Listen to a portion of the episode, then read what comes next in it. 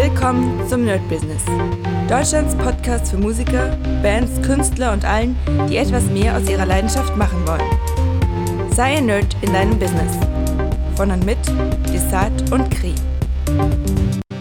Hi Leute und herzlich willkommen bei einer neuen Folge My Business. Ja, was wird heute gemacht? Natürlich wieder ein bisschen die Woche angeschaut, wobei ich sagen muss, tatsächlich ähm, in den letzten zwei Jahren hat sich meine, meine Wochenplanung echt krass geschoben. Also wo ich früher noch wirklich so ein A4-Blatt genommen habe, was ich euch erzählt habe, wo ich gesagt habe, ey, ich mache jetzt mal meine komplette Planung, habe ich das in letzter Zeit, also wirklich in den zwei Jahren von Corona, habe ich das kaum noch gemacht, weil einfach alle Termine so unglaublich geswitcht wurden und so unbeständig waren, dass ich gemerkt habe, ey, das macht eigentlich gar keinen richtigen Sinn. Man kann zwar so bestimmte Sachen reinfügen, aber naja, Deswegen habe ich hier meinen ähm, Terminkalender, also mein keine Ahnung, A5 Terminkalender, ist auch vollkommen in Ordnung. Da schreibe ich mal alles rein, da kann ich auch zehn Dinge durchstreichen. Da ist auch relativ viel drin.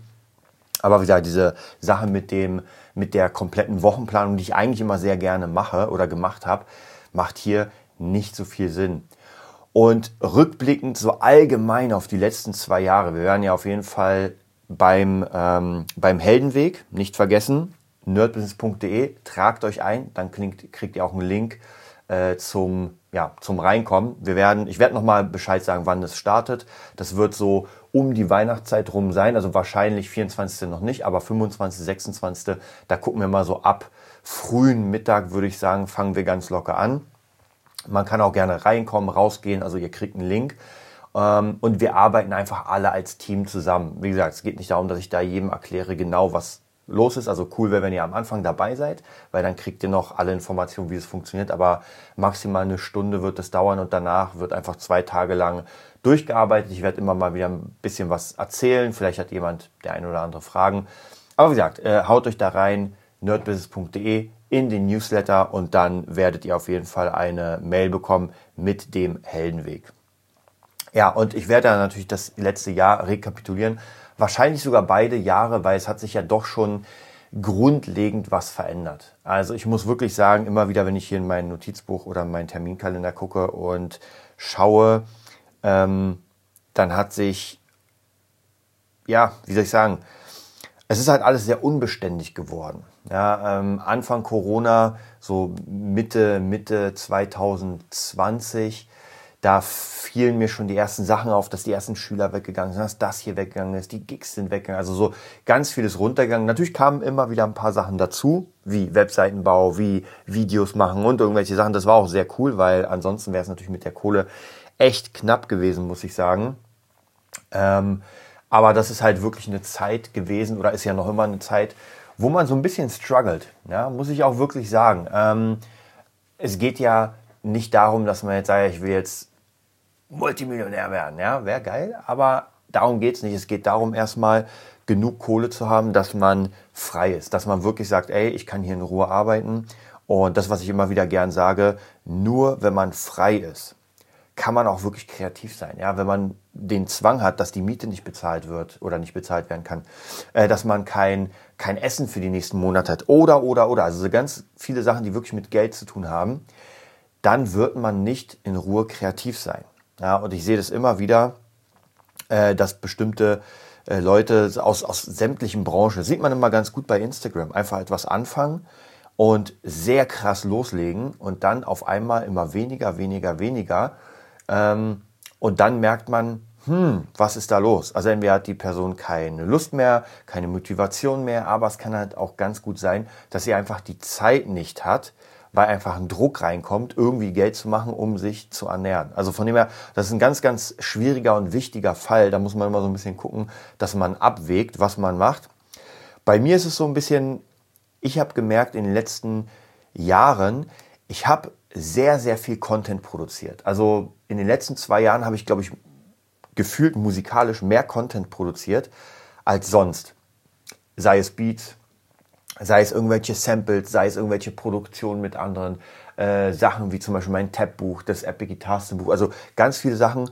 Und trotzdem merke ich, dass ich noch hätte mehr machen können, denn oft in dieser Zeit, ich will nicht sagen Depression, das, das, das trifft es nicht, aber es ist oft so eine, so, so eine Ziellosigkeit, ja, dass ich mir manchmal wirklich auch denke, wo, wohin führt das Ganze? Ja, ich meine, ich mache ja gerade mit, mit der Musik, das ist halt ein Prestigeberuf, muss man auch sagen, der nur funktioniert, wenn eine Gesellschaft gut funktioniert. Ja, ich meine ganz ehrlich, äh, der Penner auf der Straße, der kaum Geld hat, sich irgendwie ein Brot zu holen, der wird sich nicht meine neueste Platte holen. Ja, jetzt mal als ganz krasses Beispiel, ist doch vollkommen logisch. Der hat ganz andere Probleme. Das bedeutet, wenn alles richtig gut läuft, ja, wenn man die Kohle hat, wenn, wenn alles stimmt, dann holt man sich die Musik, um einfach nochmal ein bisschen fresher zu sein. Musik ist also wirklich eine Sache, wo es äh, um Prestige geht, wo man sagt, das ist ein hammermäßiger Job, also wirklich morgens aufstehen und sich an Musik setzen und etwas erschaffen. Und das kaufen Leute, man kriegt Tantiem und weiß was ich, das ist einfach wirklich der Hammer, muss ich sagen. Aber, und das ist halt so ein bisschen immer die, die Krux an dem Ganzen, dazu muss man auch wirklich ähm, das Umfeld schaffen. Ja, und das ist halt in einer Krise, in Krisenzeiten, ja, in Kriegszeiten zum Beispiel, da braucht man keinen Gitarristen. Ja, vielleicht braucht man ihn doch. Ja, vielleicht sagt man, ey, das ist doch wichtig, einen Gitarristen zu haben, damit er ein bisschen, ähm, ja, wie soll ich sagen, damit man einfach ein bisschen woanders ist, damit man nicht nur diese, dieses Leid sieht und, und aber man wird vielleicht nicht das Geld haben oder das große Geld, um diesen zu bezahlen. Also man muss ja auch sagen, hm, dass egal ob jetzt Konzerte oder damals irgendwelche alten Opern und so weiter, wer ist denn da hingegangen? Natürlich nicht das arme Volk, ist ja logisch. Ähm, und umso besser es der Gesellschaft ging, umso mehr hatten auch wirklich Menschen, die halt vielleicht nicht so viel Geld hatten, trotzdem die Möglichkeit, auch an Konzerten teilzunehmen und dem Ganzen, also als das Ganze in Mainstream gegangen ist. Ja, auch ganz, ganz früher irgendwie Plattenspieler und so. Das war alles, also gerade als es rausgekommen ist, das war unglaublich Hightech, High Stuff. Ja, und das konnte sich halt nur jemand leisten, der einfach viel, viel Geld hat. Vielleicht die ersten Plattenspieler und also alles, was als erstes kommt. So, sobald das Ganze im Mainstream ist, ähm, kann sich das einfach jeder leisten. Ich meine, heute kann jeder sofort Musik hören. Also er braucht noch nicht mal Geld. Er braucht vielleicht ein Handy, Spotify. Und Spotify ist ja äh, in, der, in der kostenlosen Version kann man sich ja trotzdem alles anhören mit Werbung. Also von dem her, Musik kostet im Moment rein von der Musik nichts. Ja, also ich kann wirklich, ich brauche halt ein Handy, also ich brauche irgendwie ein Medium, das muss ich bezahlen. Aber damit kann ich auch auf YouTube, kann ich mir alles reinziehen.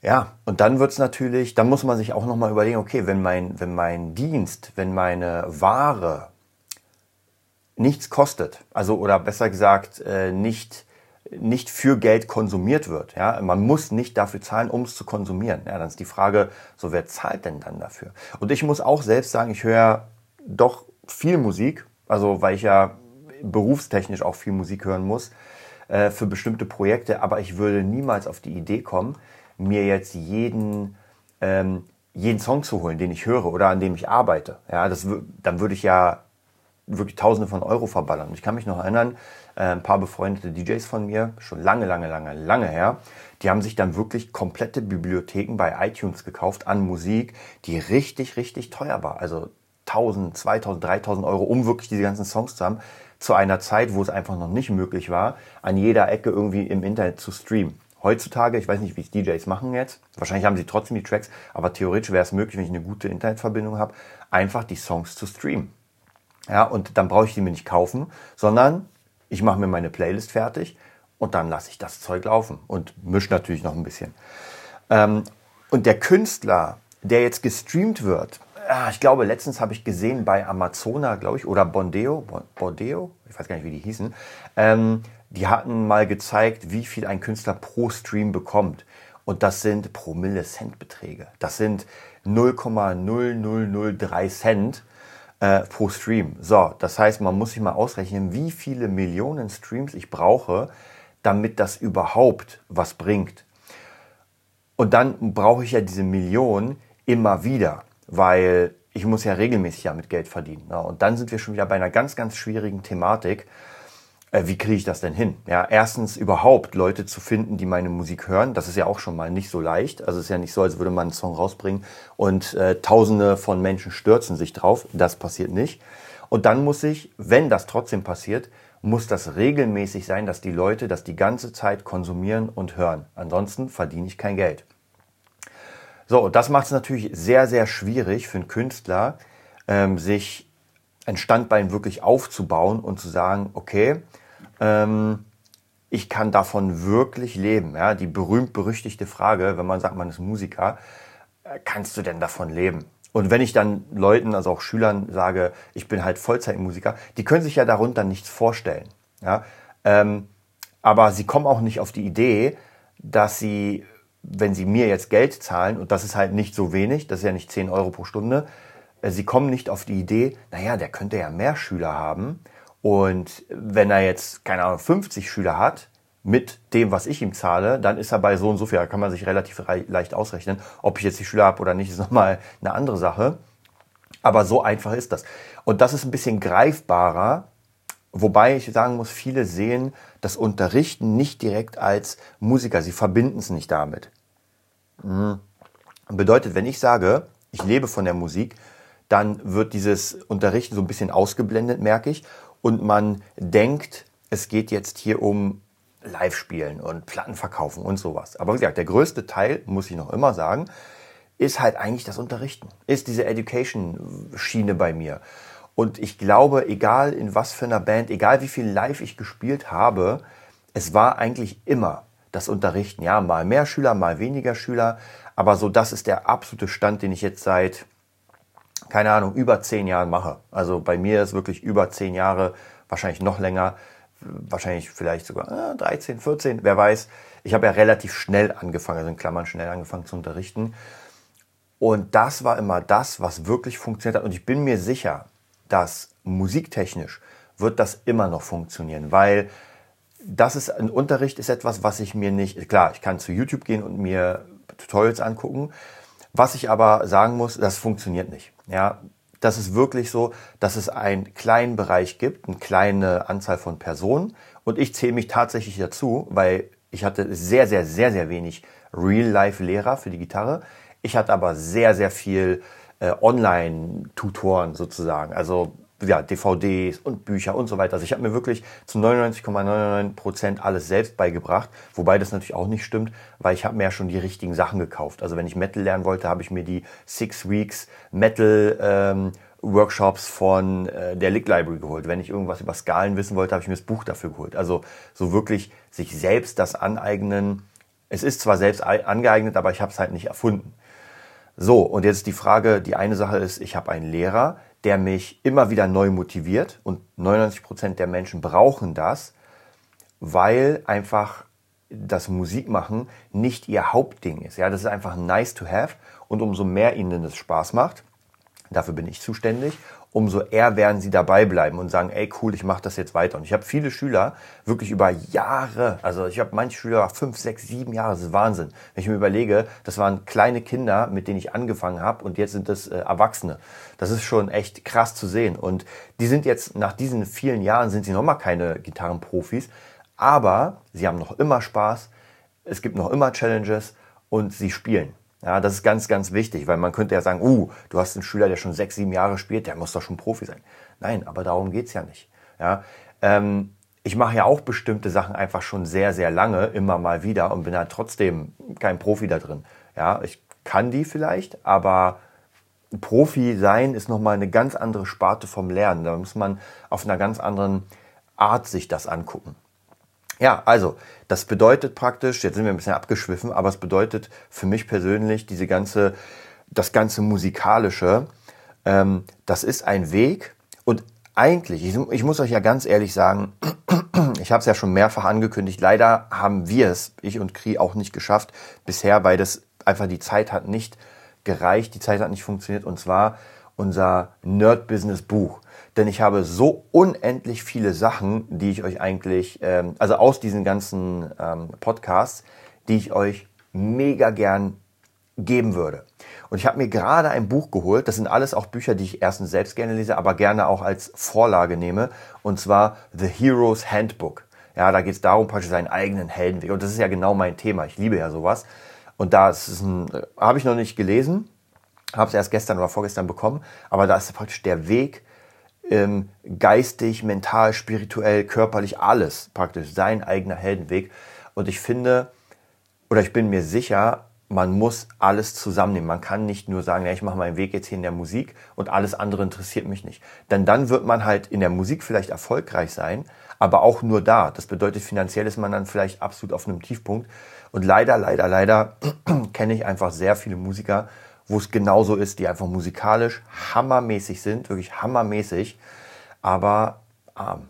Ja, weil sie einfach nur den einen Teil berücksichtigen und das ist nur der Teil der Musik oder der Kunst und darin sind sie wirklich unglaublich gut. Aber der andere Teil, wie man Geld damit macht, wie man sich selbst vermarktet, also das alles, worüber wir hier überhaupt sprechen, ist halt komplett uninteressant und wird auch gar nicht gesehen. Man hat immer das Gefühl, äh, das, das hat uns ja auch die Schule beigebracht. Ja, du hast gute Noten, äh, dann machst du eine Ausbildung und hast einen Job. So, fertig. So sieht's aus. Aber so ist es nicht. Ja, und so ist es äh, nie gewesen. Das heißt, ich kann mich bewerben und vielleicht kriege ich auch wirklich eine Ausbildung, das ist dann gut. Aber in der Musik sind wir dann nochmal in einer ganz anderen Schiene, weil in dem Sinne eine musikalische Ausbildung, ja, wo man dann garantiert einen Job bekommt, gibt es sowieso nicht. Ich meine, auch in der normalen Welt gibt es auch keine hundertprozentige Garantie. Aber die Chancen sind natürlich größer, wenn ich zum Beispiel als Bäcker äh, eine Ausbildung mache in einem Betrieb, dass der mich übernimmt. Hm. Aber es gibt auch deutlich mehr Bäcker als Musikstudios. Also von dem her muss man da auch immer so ein bisschen gucken, so wohin gehe ich, was ist mein Weg und wie immer einfach eine Roadmap machen. Und ich freue mich, ich habe es ja schon mehrfach erzählt, und ich freue mich unendlich im Januar, am 4. Januar mit Pitch Back Consulting meinen Weg anzufangen, wirklich als Produzent und ähm, auch diese ganzen Zwischenschritte. Ich habe da mega Bock drauf. Ich habe ja schon unendlich viel davor gemacht. Ich habe meine Webseite komplett neu aktualisiert, damit das jetzt wirklich amtlich aussieht. Also kann sein, dass da sicher noch viele Sachen sind, wo, wo die Jungs sagen werden, ah, da, da kannst du noch was machen. Aber zumindest ist das schon da. Äh, mein Portfolio ist da. Also so ganz, ganz viele Dinge, die ich schon mal vorbereiten konnte. Und trotzdem muss ich euch sagen, werde ich mit null Vorkenntnissen reingehen. Also das heißt praktisch, ich werde trotzdem meine Scheuklappen aufsetzen zu dem, was ich kenne und nur ähm, mich fokussieren darauf, was ich lerne und nicht sagen, oh, das kenne ich und ah, das kenne ich, weil klar, man wird immer Teilbereiche kennen, die gezeigt werden. Und ich habe alles wahrscheinlich schon sehr oft gehört und trotzdem ist halt die Frage, ob man das denn umsetzt. Und meistens ist die Antwort nein. Man setzt es nicht um. Und ich kenne das ja selbst, wenn ich irgendwie Coachings gebe oder wenn ich, wenn ich Teil eines Coachings bin und dann immer die Coaches sehe. Ähm, und dann macht man praktisch einen Plan und dann guckt man, was in einem Jahr davon erreicht wurde oder gemacht wurde. Und oft ist es nicht mal die Hälfte. Und das ist ja auch gar kein Problem, weil das einfach Dinge sind, die man nicht so schnell einfach raushaut. Ja, also gerade eine Webseite, die wirklich funktionieren soll, die für einen steht, die wirklich den Kern ähm, wie soll ich sagen, den Kern dessen, was ich machen will, aussagt. Natürlich eine, eine normale Landingpage mit, ey, hier kriegst du Unterricht oder hier hör meine Musik, gar kein Problem, da gibt es ja eine Million Templates. Aber eine Webseite, die auf mich persönlich zugeschnitten ist, die farblich ich bin, die bildtechnisch ich bin, die musiktechnisch ich bin, wo man wirklich sagt, okay, jetzt höre ich das raus, was diese Person mir beibringt, wer sie ist, das ist nochmal eine ganz andere Liga, ja, auch vom Style her. Ich habe ja auch sehr, sehr lange Zeit einfach äh, daran gearbeitet, so was für ein Style will ich auf der Bühne haben, wie soll ich aussehen. Und im Moment ist es so zum Beispiel, zumindest im Midboss Taurus äh, 2019, als wir viel gespielt haben, war das schon genau in die Richtung. Also wenn ich diese Videos von uns sehe, dann gefällt mir das, was ich sehe. Ja, das ist ganz, ganz wichtig, dass ich sage so, ja, das sehe ich. Die Hose, äh, das T-Shirt, ähm, die, die, die Ketten, die Gitarre, all, alles ist genauso, wie ich mir vorstelle. Und dann geht's halt zum Beispiel zum nächsten, dass man sagt, performance-technisch. Ja, und wenn ich mir jetzt ansehe, wie ich performance-technisch, äh, was ich mache, dann gefällt mir das auch schon. Ja, da kann noch ein bisschen hier und da ein bisschen mehr sein, aber das geht schon in die Richtung, wo ich mir denke, cool.